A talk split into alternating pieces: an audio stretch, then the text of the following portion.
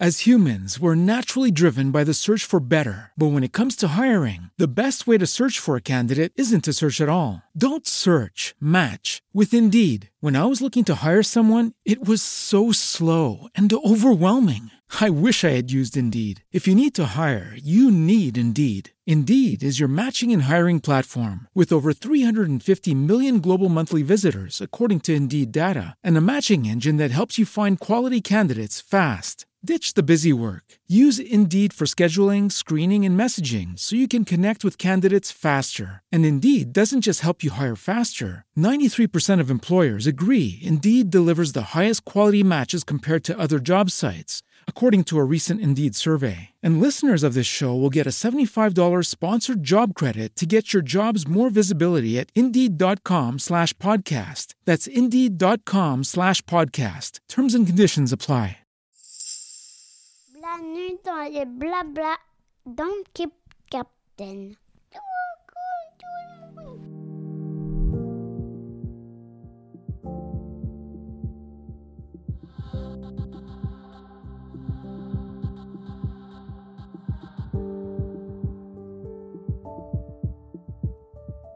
Hello les Andies, ces deux minus, ce sont mes fils et ils ont chamboulé ma vie. Oui, ça arrive à tous les parents, bon, sauf que dans notre histoire, il y a une petite surprise en plus. Mon fils aîné est en situation de handicap et on peut dire que ça demande quelques ajustements quotidiens. Je suis Mélanie et j'ai eu l'idée de réaliser ce podcast. Pourquoi? Pour apporter des réponses aux familles comme les nôtres, pour lever les tabous et puis aussi pour partir à la découverte du monde du handicap en compagnie de super invités.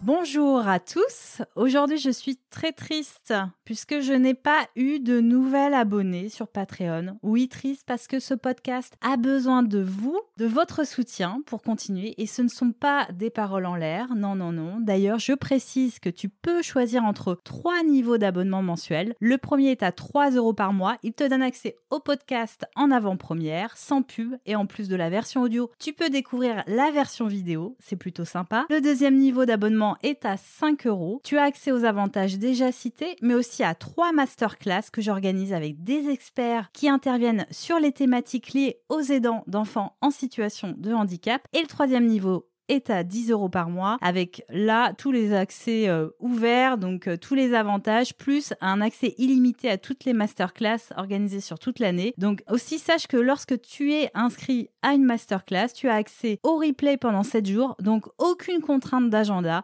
c'est quand tu veux où tu veux. Donc là, je peux pas mieux dire. Donc si ça te fait envie, va sur patreon.com slash handicapten. Je te mets le lien dans les notes du podcast. Bonjour Léonora. Bonjour. Vous êtes mon invité aujourd'hui et vous êtes engagée pour soutenir les aidants et tout particulièrement les jeunes aidants. Et vous le faites très bien puisque vous êtes vous-même concerné depuis quasiment toujours. Euh, vous êtes aidante de votre sœur, nous en parlerons dans cet épisode bien sûr. Et puis vous êtes également active dans le monde associatif puisque vous êtes membre du laboratoire de l'égalité pour faire émerger le statut des aidants et vous travaillez notamment avec le département de la Manche pour sensibiliser à la vie des jeunes aidants. Merci Léonora d'être avec moi aujourd'hui. Merci pour cette belle euh, introduction. Comment euh, définir l'expression jeune aidant selon vous? Est-ce que cette expression jeune aidant, est-ce qu'elle est naturelle? Est-ce qu'elle est intuitive pour les jeunes eux-mêmes concernés? Tout d'abord, en fait, être jeune aidant, c'est réaliser un acte d'amour, c'est aider et pallier un peu à la perte euh, d'autonomie d'un proche. Donc, c'est pas très naturel, forcément c'est pas un terme non plus dans lequel on va se reconnaître parce que c'est accepter d'être euh, différent de ses autres camarades ou même de, des personnes que l'on fréquente. Mm. Parce que pour être jeune aidant, on, on catégorise ça entre euh, très jeune, on va dire peut-être 6 ans, parce qu'on n'y a pas d'âge euh, défini, et ça va jusqu'à 25 ans. Donc ça peut aussi toucher des, des, personnes qui sont en études supérieures, ça mm. peut toucher même des jeunes actifs à, à ce moment-là de la vie. Donc c'est pour ça que jeune aidant n'est pas forcément quelque chose euh, dans lequel on se reconnaît tout de suite. Mmh c'est vrai que c'est un peu la même chose pour les parents. Hein. Quand on mmh. leur dit vous êtes aidant, euh, la réponse souvent c'est de dire euh, moi je suis aimante ou aimant peut-être pour les papas, mais voilà, ça, ça paraît pas naturel. Même si, bah, ça, je pense que vous allez le dire par la suite.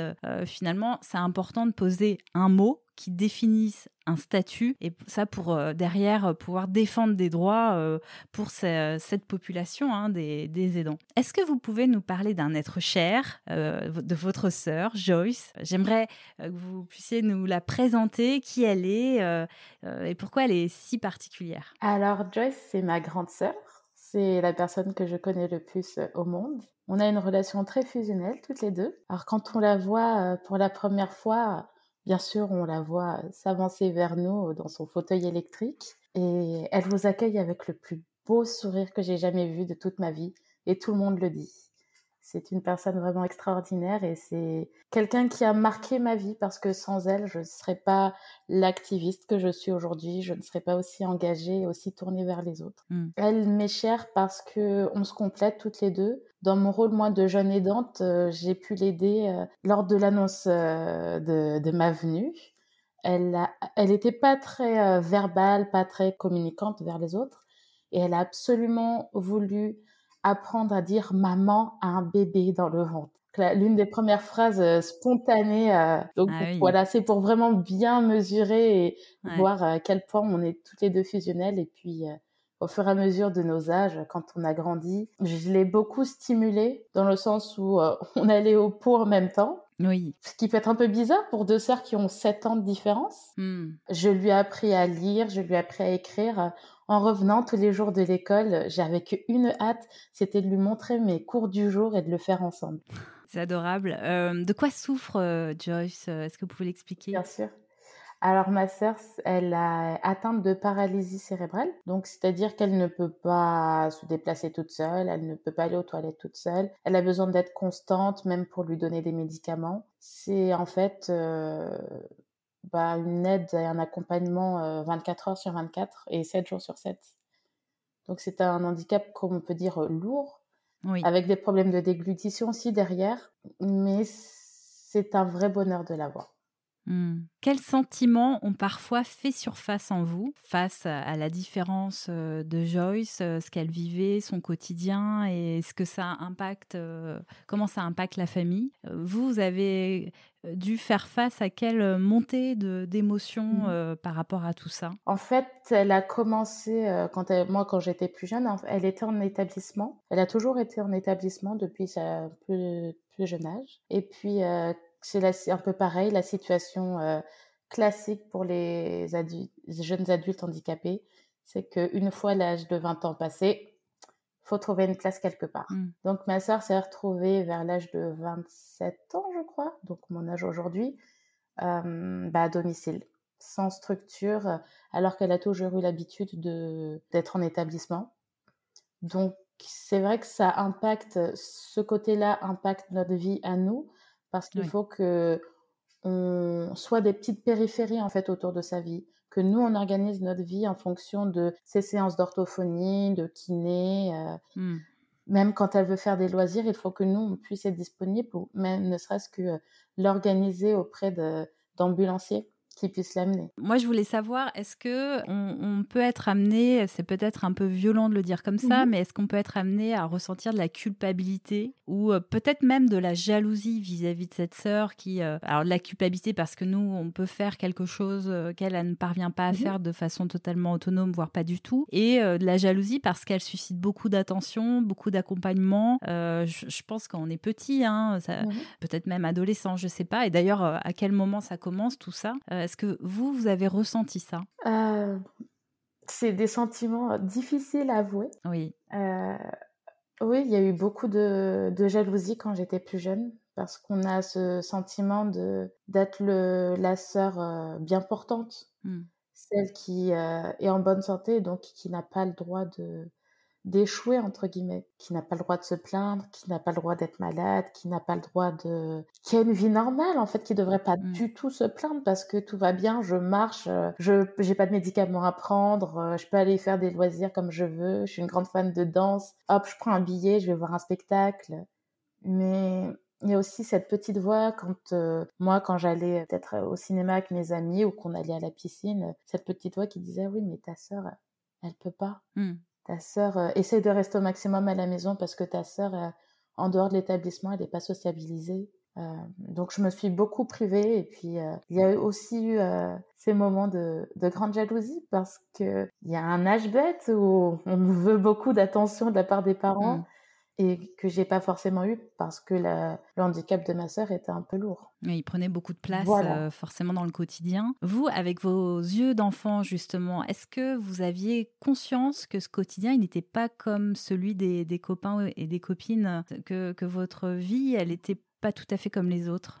Euh, On s'en rend compte assez rapidement. Il y a un épisode qui me qui m'a beaucoup marqué, c'est quand j'étais petite, j'étais en CM2 peut-être, et généralement les professeurs à la rentrée demandent alors qu'est-ce que vous avez fait euh, pendant les vacances?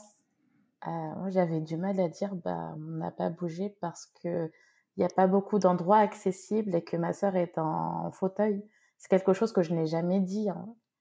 Donc je, je, remarquais bien que mes amis euh, peut-être partaient au ski, partaient dans des belles destinations. Puis moi, euh, bah, je partais pas, et puis j'osais pas dire euh, mmh. qu'il fallait, qu'il y avait des contraintes en fait derrière, et j'arrivais pas à expliquer non plus à mes amis parce qu'on on pensait que j'étais pauvre du coup. C'est pas en soi, c'est pas c'est pas un souci de pas avoir les sous, mais j'arrivais pas à verbaliser cette raison. Oui, il y avait une autre réalité, euh, enfin, il y avait une interprétation fausse de, de votre euh, quotidien. Exactement. Euh, donc, est-ce que vous avez le sentiment aujourd'hui que, hum, quelque part, vous êtes passé à, côté de quelque chose, c'est-à-dire à ne pas le dire? Est-ce que c'était cacher une partie de vous et de, de ce que vous êtes vraiment? Euh, mais bon, c'est plus facile à dire quand on est grand que quand on est petit, hein. bien sûr. C'est une question un peu piège parce que forcément, euh, on n'a pas les armes pour tout faire quand on est petit. Et attention, il n'y a aucun jugement de ma part. Mais, mais voilà, est-ce que finalement, euh, s'il y a des jeunes qui écoutent, est-ce que vous avez envie de leur dire, bah, allez-y, parlez-en? Ça dépend. Ça, ça, dépend de la maturité de la personne derrière. Est-ce qu'elle elle est prête à dévoiler sa, sa vie son intimité parce que, comme je disais, c'est un acte d'amour très naturel. On a l'impression que c'est très naturel et que on doit le faire et sans se plaindre. Donc ça dépend à ce que ce jeune aidant euh, a envie d'en parler ou pas. Mmh. Tout d'abord, je recommanderais, euh, s'il veut en parler, d'en parler à quelqu'un de confiance, pas forcément tout de suite à, un professionnel de santé, mais ne serait-ce qu'à un premier ami pour euh, se familiariser un peu à, à en discuter et, et puis en parler aussi à ses parents si ça pèse, mmh. voir comment, parce que dans la dynamique familiale, on est tous, euh, on fait tous comme on peut. On va pas se cacher, on, on, apprend tous en même temps. Donc il n'y a pas de bon, bonne ou mauvaise situation, mmh. il n'y a pas de bonne ou mauvaise solution, mais ne vraiment pas hésiter à en parler à ses parents parce que même si sur l'instant T, il n'y aura pas de solution concrète, le fait d'en parler fait du bien à tout le monde. Mmh. Même auprès du frère ou de la sœur. Alors, vous, avec vos yeux d'enfant, justement, comment vous perceviez vos parents par rapport à ce quotidien?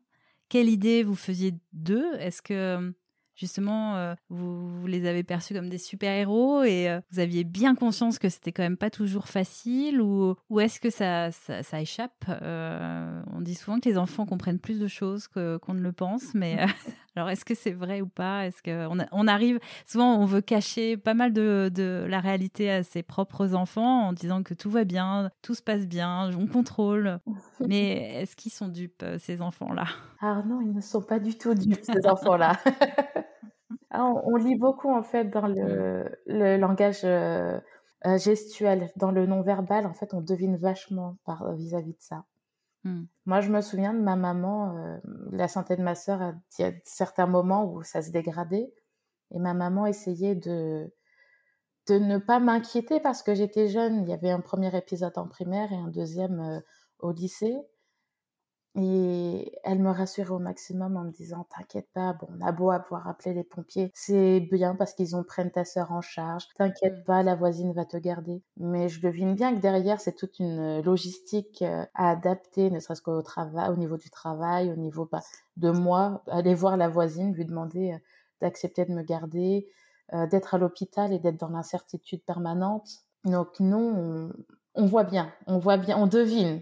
On comprend pas la gravité ou la, la responsabilité qu'il y a derrière, mais on devine facilement que qu'il y a quelque chose et que nous, on doit endosser un rôle qui est de d'essayer de, d'apaiser les choses, de pas faire de, vagues ou d'émules derrière. Mmh. Est-ce qu'on peut parler, selon vous, de, de charge mentale quelque part dans ce quotidien? Et, et, surtout, est-ce qu'il y a des exemples concrets où là, mmh.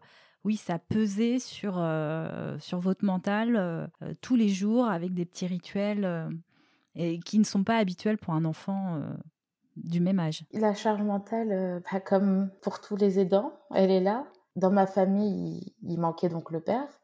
Et mmh. la responsabilité qui m'est tombée dessus, c'est euh, en grandissant, bah, ma mère travaillait à plein temps. Donc elle partait euh, à 7 heures du matin et elle revenait à, à peu près à 19 heures. Donc il fallait s'assurer qu'il y ait quelqu'un pour... Euh, qu'il y ait bien un auxiliaire de vie ou une auxiliaire de vie qui vienne s'occuper, lever ma sœur, l'habiller, lui donner les médicaments et puis attendre que l'ambulance vienne la chercher fallait s'assurer aussi que l'après-midi, il y ait bien quelqu'un qui vienne pour euh, garder ma sœur et puis euh, lui donner la douche, les médicaments, nous faire à manger parce que j'étais très jeune. Et bah, on connaît tous cette réalité. J'imagine tous ceux qui vont nous écouter connaissent bien mmh. cette réalité qu'il y a des moments où il n'y a personne. Donc ma charge mentale était très forte parce qu'à l'école, j'ai à partir de 15h30, 16h, j'étais plus du tout dans mes cours.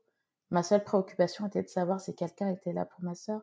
Et pareil, le matin, je devais, si 7h30 ou 7h45 était passé qu'il y avait toujours personne, je devais me changer ma sœur, lui donner le petit déjeuner et puis euh, lui donner ses médicaments alors que j'étais jeune, j'avais à peu près 14 ans. Mmh. Donc, euh, et m'assurer qu'il y avait bien quelqu'un qui l'amène jusqu'à l'ambulance parce que moi, mon bus partait avant celui de mmh. ma sœur. C'est assez lourd au final parce que qu'on a l'impression que c'est c'est qu'une petite goutte pour euh, que le quotidien se passe bien, mais moi c'était euh, c'était une source de stress que je, je suppose et que je juge que je devrais pas avoir. Mmh. un si jeune âge. On dit souvent, d'ailleurs vous l'avez dit en tant que conseil, il euh, faut en parler autour de soi, un mmh. ami, un proche, euh, ses parents, euh, si c'est possible. Est-ce que vous, vous l'avez fait? Est-ce que vous l'avez dit à, votre maman On sent qu'il y a une relation toute particulière? Est-ce que vous, êtes parvenu à le dire à, une amie? Mmh Ou on parle aussi à l'école, à l'infirmière scolaire, ça peut être un, moyen de se livrer parce que, parce que là c'est un moment privilégié, individuel qu'on peut, qu'on peut provoquer. Est-ce que c'est si facile? Est-ce que vous y êtes arrivé, vous? Alors moi, j'ai mis du temps à en parler à ma mère, parce que j'avais peur de, déranger, de déranger aussi toute la structure familiale qu'on avait organisée, toutes les deux, ce qui n'est pas anodin comme phrase à dire. Je lui en ai parlé.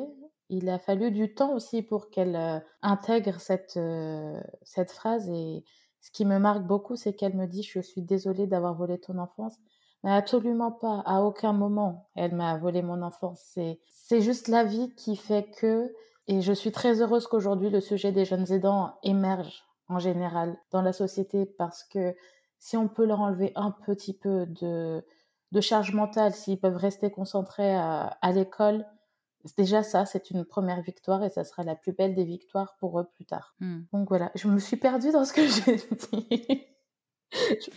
Oui, parce que l'idée, c'est est-ce que ça a, été facile pour vous? Est-ce qu'à un moment, vous avez mmh. tenté d'exprimer euh, votre quotidien à un proche?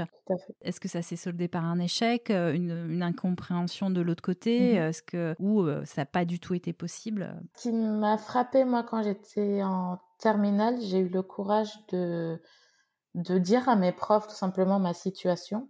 dans les fiches de renseignement qu'on mmh. remplit en début d'année. Et personne en fait n'a tenu compte de, de ça. J'expliquais un peu la difficulté à la maison, qu'il y a des moments où je pourrais peut-être rendre des devoirs un peu tard parce que moi, ma réalité, c'est que je commençais mes devoirs qu'à 21h jusqu'à minuit, ce qui est un rythme, et se réveiller après à 6h30 le lendemain, c'est un rythme assez soutenu quand même à, à tenir. Et puis, euh, même des fois, je me souviens, je finissais mes devoirs à 1h du matin.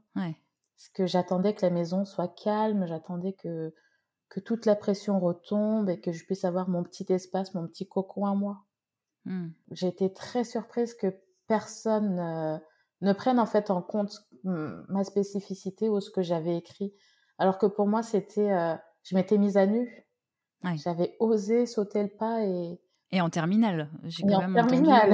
euh, ouais, donc Donc, il y a eu un long chemin pour y arriver et quand vous l'avez fait, il n'y a pas eu de, il y a pas eu d'écoute. euh, c'est ça. Il n'y a pas eu de retour, donc D'où l'importance de sensibiliser euh, aujourd'hui. hein. exactement, exactement. Et Mm. puis, euh, ça fera du bien aussi euh, aux jeunes aidants, même ceux qui vont écouter aujourd'hui. Hmm. Est-ce que vous avez déjà emmené les copines à la maison? C'est quelque chose qu'on veut faire assez vite? Est-ce que ça, c'est quelque chose que vous, vous autorisiez?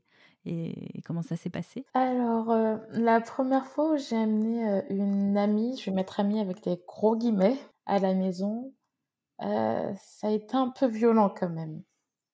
Parce que on avait toutes les deux 14 ans. Et je l'ai amenée à la maison pour prendre le goûter. Elle habitait juste à côté. Et au moment où elle arrive à la maison, elle voit ma sœur, elle me regarde et elle me dit, Mais c'est quoi cette chose?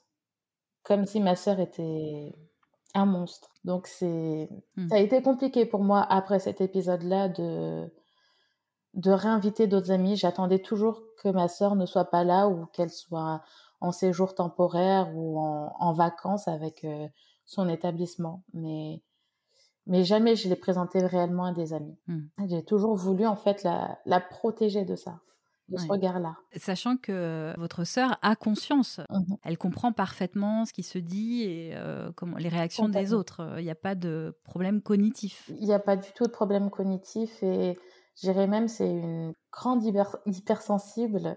Hmm. Elle vit toutes les, toutes les émotions vraiment à fois mille en fait. Hmm. Donc avoir un rejet, nous on a l'habitude de- d'avoir le rejet, le regard des autres. On est appris à composer avec.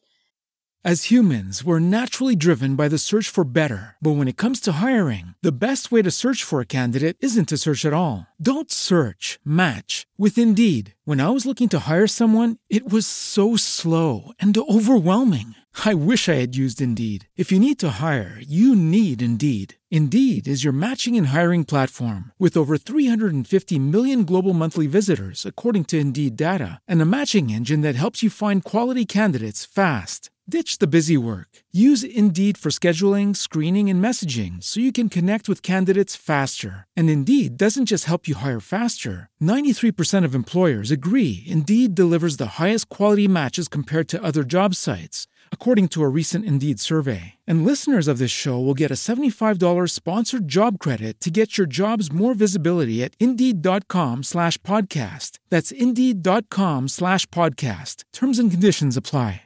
With Lucky Land slots, you can get lucky just about anywhere. Dearly beloved, we are gathered here today to. Has anyone seen the bride and groom? Sorry, sorry, we're here. We were getting lucky in the limo and we lost track of time. No, Lucky Land Casino, with cash prizes that add up quicker than a guest registry. In that case, I pronounce you lucky. Play for free at LuckyLandSlots.com. Daily bonuses are waiting. No purchase necessary. Void where prohibited by law. 18 plus. Terms and conditions apply. See website for details. Mais pour elle et puis pour toute personne en situation de handicap, ce rejet-là, est, il est en plus de la maladie, du handicap. Et j'essaie en tout cas de l'accompagner au mieux hein, pour aller Mm. au-dessus de ce... Ces phrases, ces réactions, oui. Tout à fait. Mm. Mais je me suis toujours interdite parce que j'ai vraiment eu peur de que ça la blesse de trop, en fait, qu'elle perde très vite confiance en elle, qu'elle se renferme sur elle. Mm. Peut-être à tort, hein, c'est... Ch- Chacun euh, fait comme euh, il Tout peut et euh, voilà, hein, c'est loin d'être simple tout ça. Mais en tout cas, votre expérience, effectivement, euh, en parler, ça peut être utile à d'autres. Euh, à 16 ans, la situation au sein de votre foyer éclate, enfin en tout cas euh, change radicalement puisque euh, vos parents divorcent. Mhm.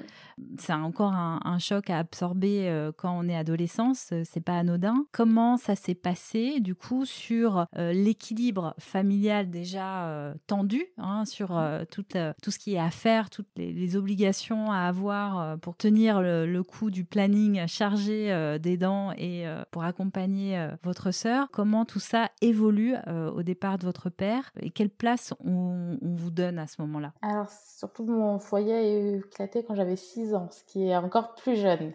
Ah mince, je- j'avais en mémoire 16, pas du tout. Rien du tout. Bon, d'accord, c'est encore euh, plus jeune, oui, plus effectivement. jeune, ouais. oui. Bah, ma mère fait du mieux qu'elle peut.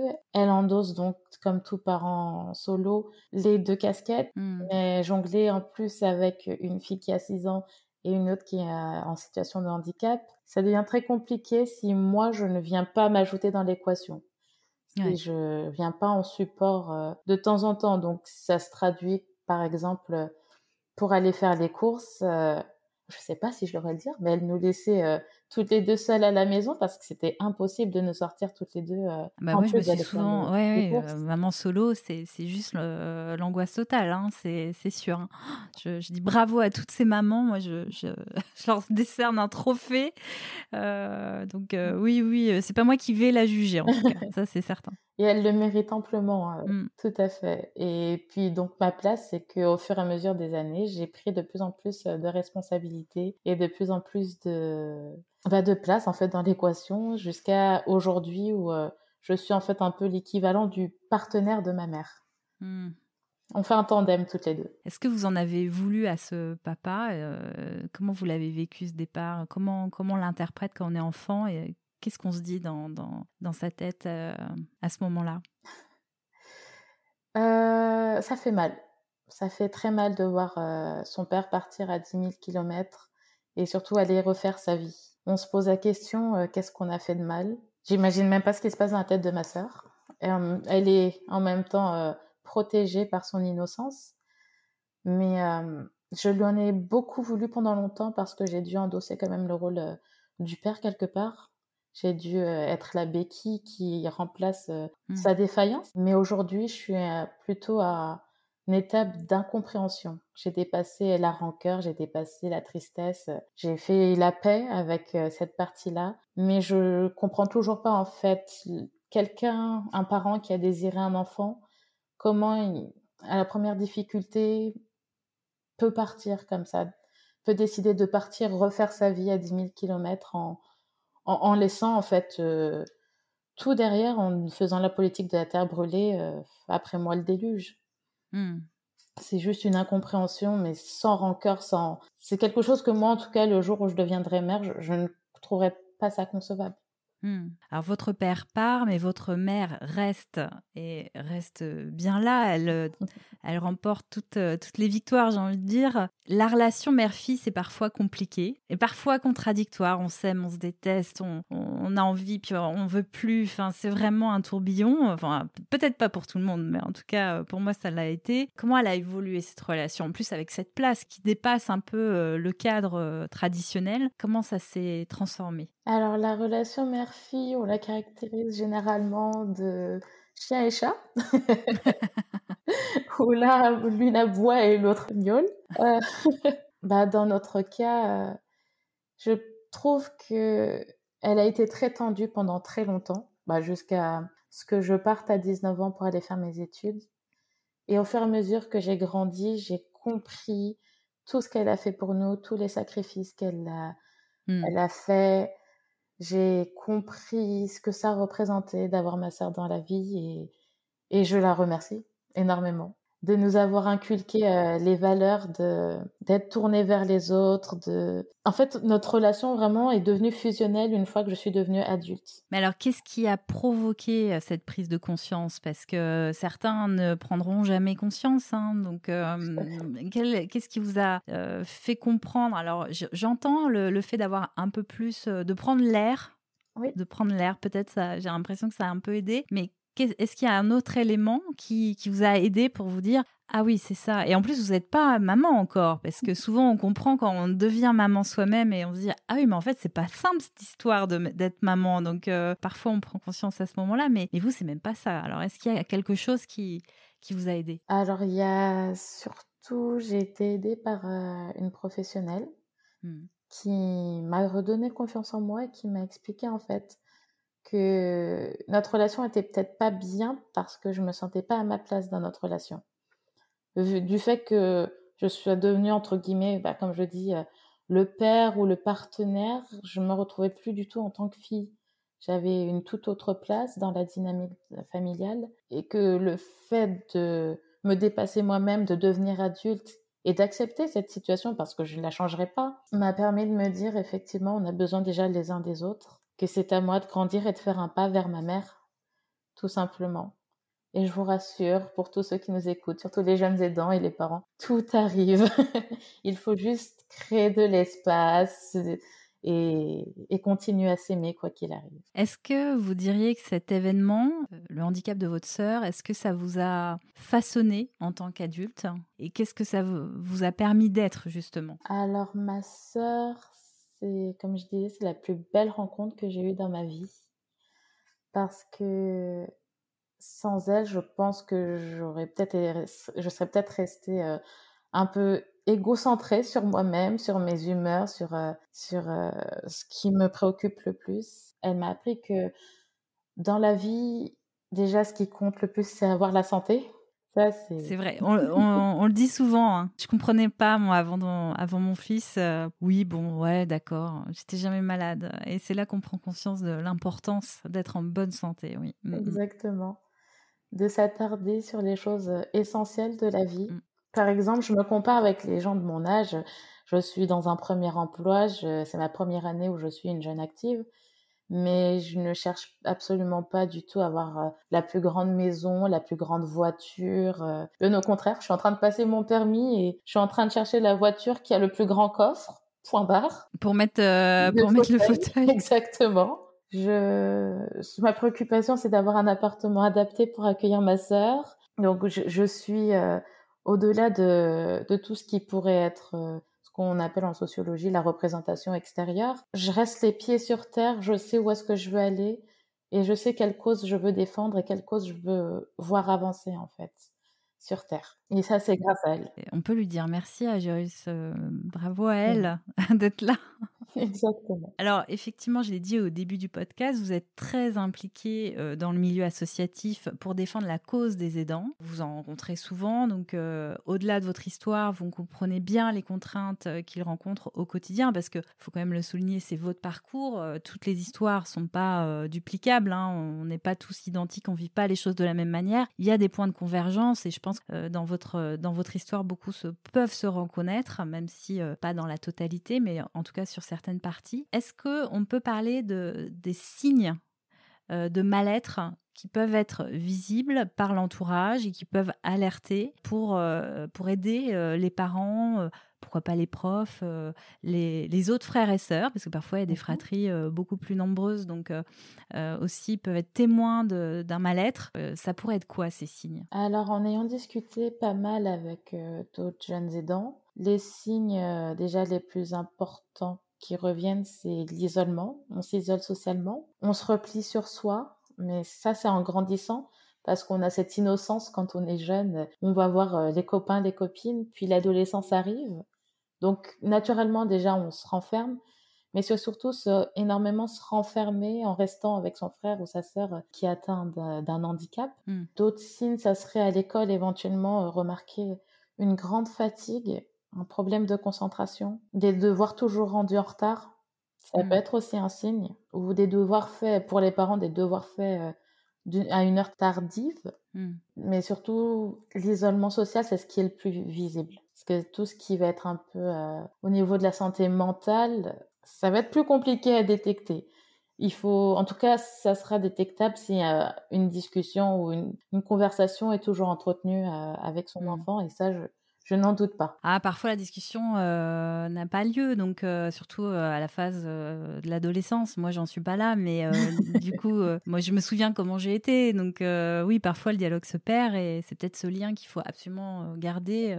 peut-être un lien imparfait, mais, mais, mais, le garder autant, autant que possible. Et un conseil que ma maman a appliqué, c'est de réserver toujours une journée avec son, son enfant qui n'est pas voilà, qui n'est pas en situation de handicap, toujours lui donner ce petit espace-là, parce que c'est vrai qu'on a tendance à, être toujours euh, un peu euh, débordé, mais ne serait-ce qu'avoir euh, savoir, en tout cas moi, ça me faisait du bien de savoir que j'allais faire du shopping, même si c'était pour acheter un jean, hein. mais une fois par mois ou deux fois par mois avec ma mère, c'était mon espace avec elle, et c'était important parce que je savais que j'aurais, je pouvais lui dire n'importe quoi. Mmh. Ça, c'est chouette. Est-ce que vous pensez euh, qu'il y a des choses qui sont difficiles dans le parcours individuel des, des jeunes aidants, dans le choix professionnel qu'ils doivent faire à un moment donné? Est-ce qu'il y, a- y des choses qu'il faut, sur lesquelles il faut être euh, quand même en alerte et se dire attention, ne pas tomber dans, dans certains pièges? C'est quelque chose qui s'applique un peu à tous les jeunes, je dirais. Mm. C'est d'être vigilant à- au métier qu'ils fréquentent. Ce qu'on a remarqué, euh, c'était à travers une étude qui a été menée, qui va bientôt sortir en février, que les jeunes aidants s'orientent plus facilement vers les métiers du social ou alors du médico-social. Oui. Parce que bah, forcément, en ayant côtoyé euh, des auxiliaires de vie, des kinés, des ergothérapeutes, des médecins, il y a des Ah, eux, ils vocations. connaissent. Ils connaissent, il n'y a pas besoin de- d'expliquer. Exactement, il y a peut-être des vocations qui se créent, Ouais. mais c'est peut-être pas des vocations, c'est juste l'habitude de fréquenter ces métiers-là qui fait que naturellement, ils vont s'orienter Mm. vers ces études-là. Donc, être juste vigilant sur son point-là, bien faire attention à ce qu'il, euh, à la motivation aussi derrière, parce que chez mes amis, généralement, euh, j'ai beaucoup de kinés, d'orthophonistes, euh, de, de professions Paramédical. Ouais. paramédicales, mais aussi dans le social. Et je me dis que c'est pas un hasard. J'ai failli aller dans ce domaine-là aussi. Ouais. C'est-à-dire ouvrir le champ euh, des possibles pour que ce soit un vrai choix et pas euh, quelque chose qui s'impose et quelque part qui peut être rassurant. Mais euh, partir à la découverte, ouvrir la, curiosité, c'est ça que vous dites? Exactement. Hmm.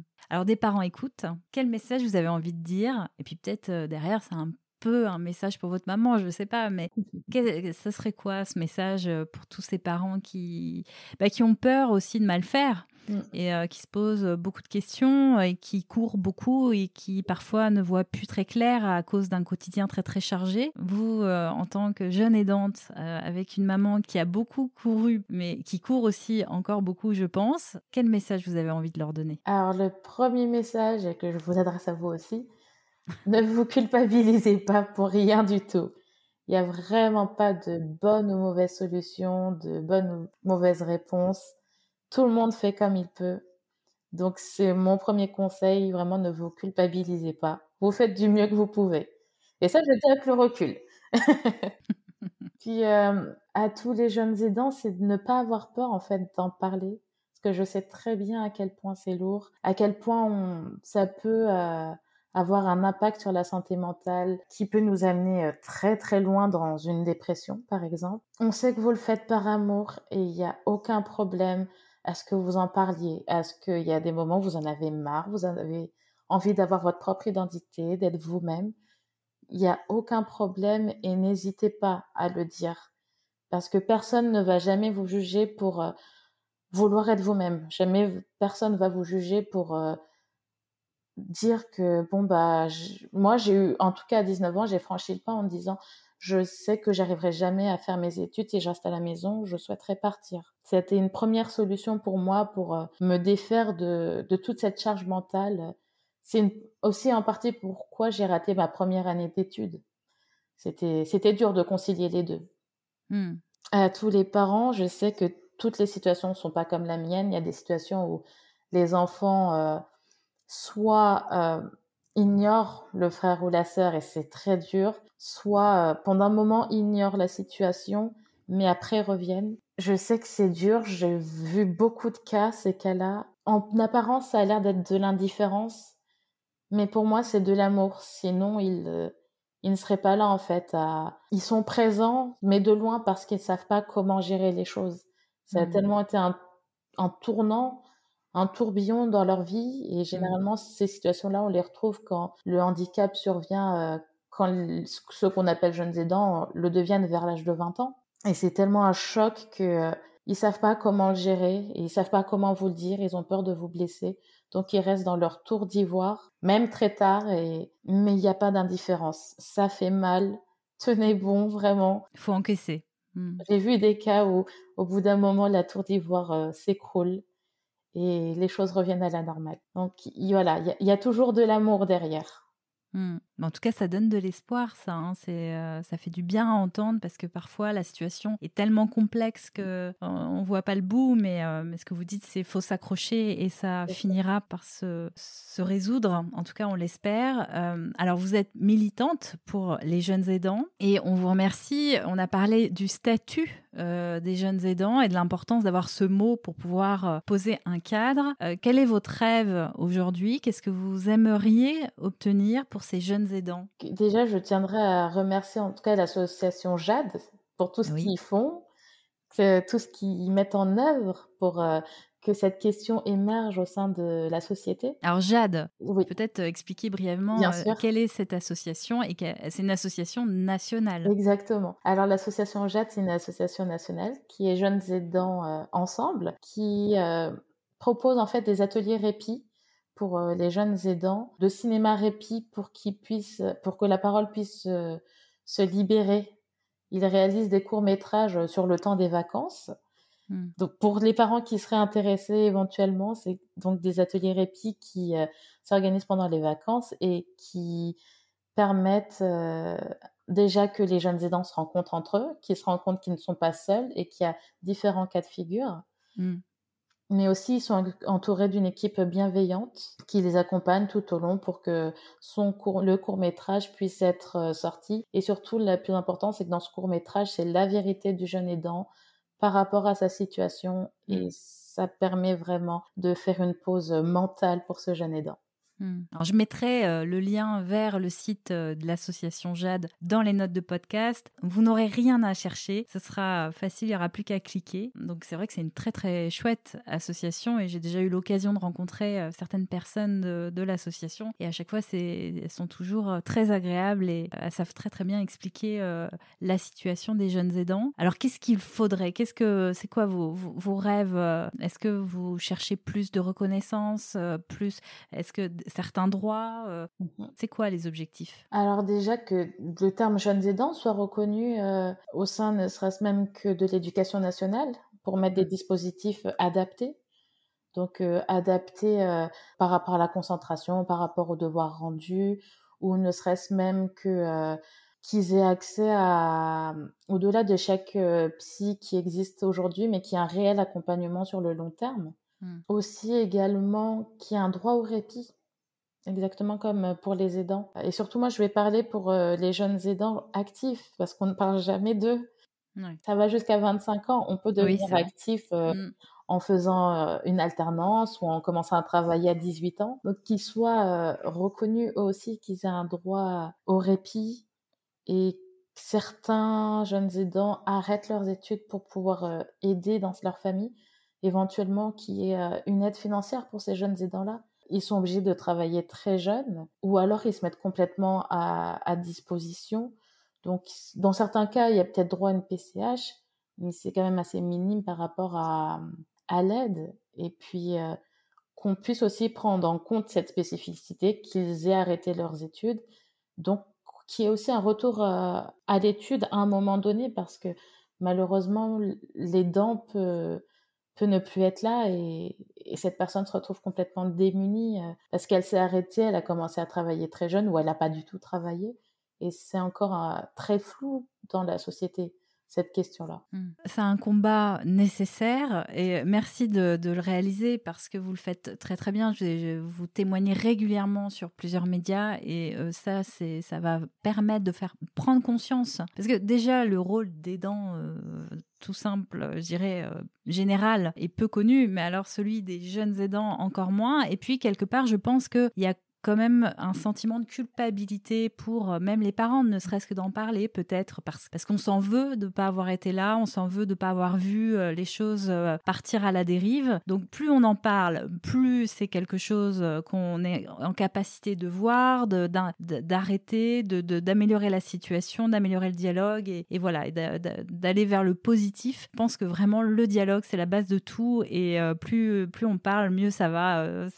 Ça se vérifie à chaque fois. Donc euh, le dialogue, le dialogue, le dialogue et parlons des jeunes aidants. En tout cas, je, je vous remercie pour euh, ce témoignage très très fort. Euh, moi, il m'a beaucoup ému. Alors je peux pas faire de transfert, j'ai deux garçons, donc je peux pas faire de transfert, mais quand même. Puis je dis bravo à votre maman parce que j'ai une grosse grosse pensée pour elle. Je lui fais des, des gros bisous si elle écoute parce que c'est une super maman et elle a vraiment réussi son rôle de maman parce que quand je vous écoute, tout, tout est là, quoi. Tout est là.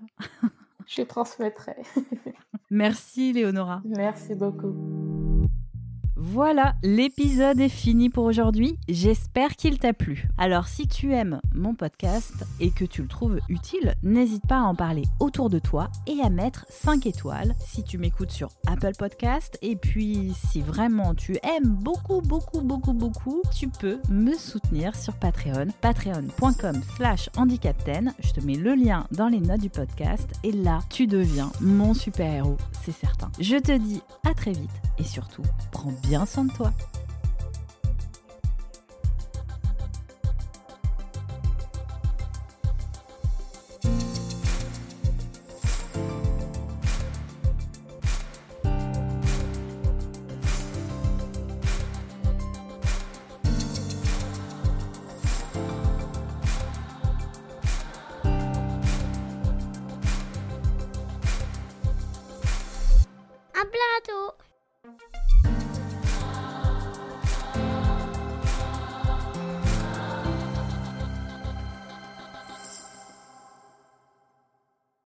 As humans, we're naturally driven by the search for better. But when it comes to hiring, the best way to search for a candidate isn't to search at all. Don't search, match with Indeed. When I was looking to hire someone, it was so slow and overwhelming. I wish I had used Indeed. If you need to hire, you need Indeed. Indeed is your matching and hiring platform with over 350 million global monthly visitors, according to Indeed data, and a matching engine that helps you find quality candidates fast. Ditch the busy work. Use Indeed for scheduling, screening, and messaging so you can connect with candidates faster. And Indeed doesn't just help you hire faster. 93% of employers agree Indeed delivers the highest quality matches compared to other job sites, according to a recent Indeed survey. And listeners of this show will get a $75 sponsored job credit to get your jobs more visibility at Indeed.com slash podcast. That's Indeed.com slash podcast. Terms and conditions apply.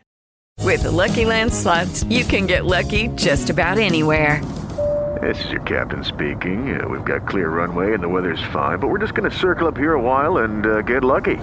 No, no, nothing like that. It's just these cash prizes add up quick. So I suggest you sit back, keep your tray table upright, and start getting lucky. Play for free at LuckyLandSlots.com. Are you feeling lucky? No purchase necessary. Void where prohibited by law. 18 plus terms and conditions apply. See website for details.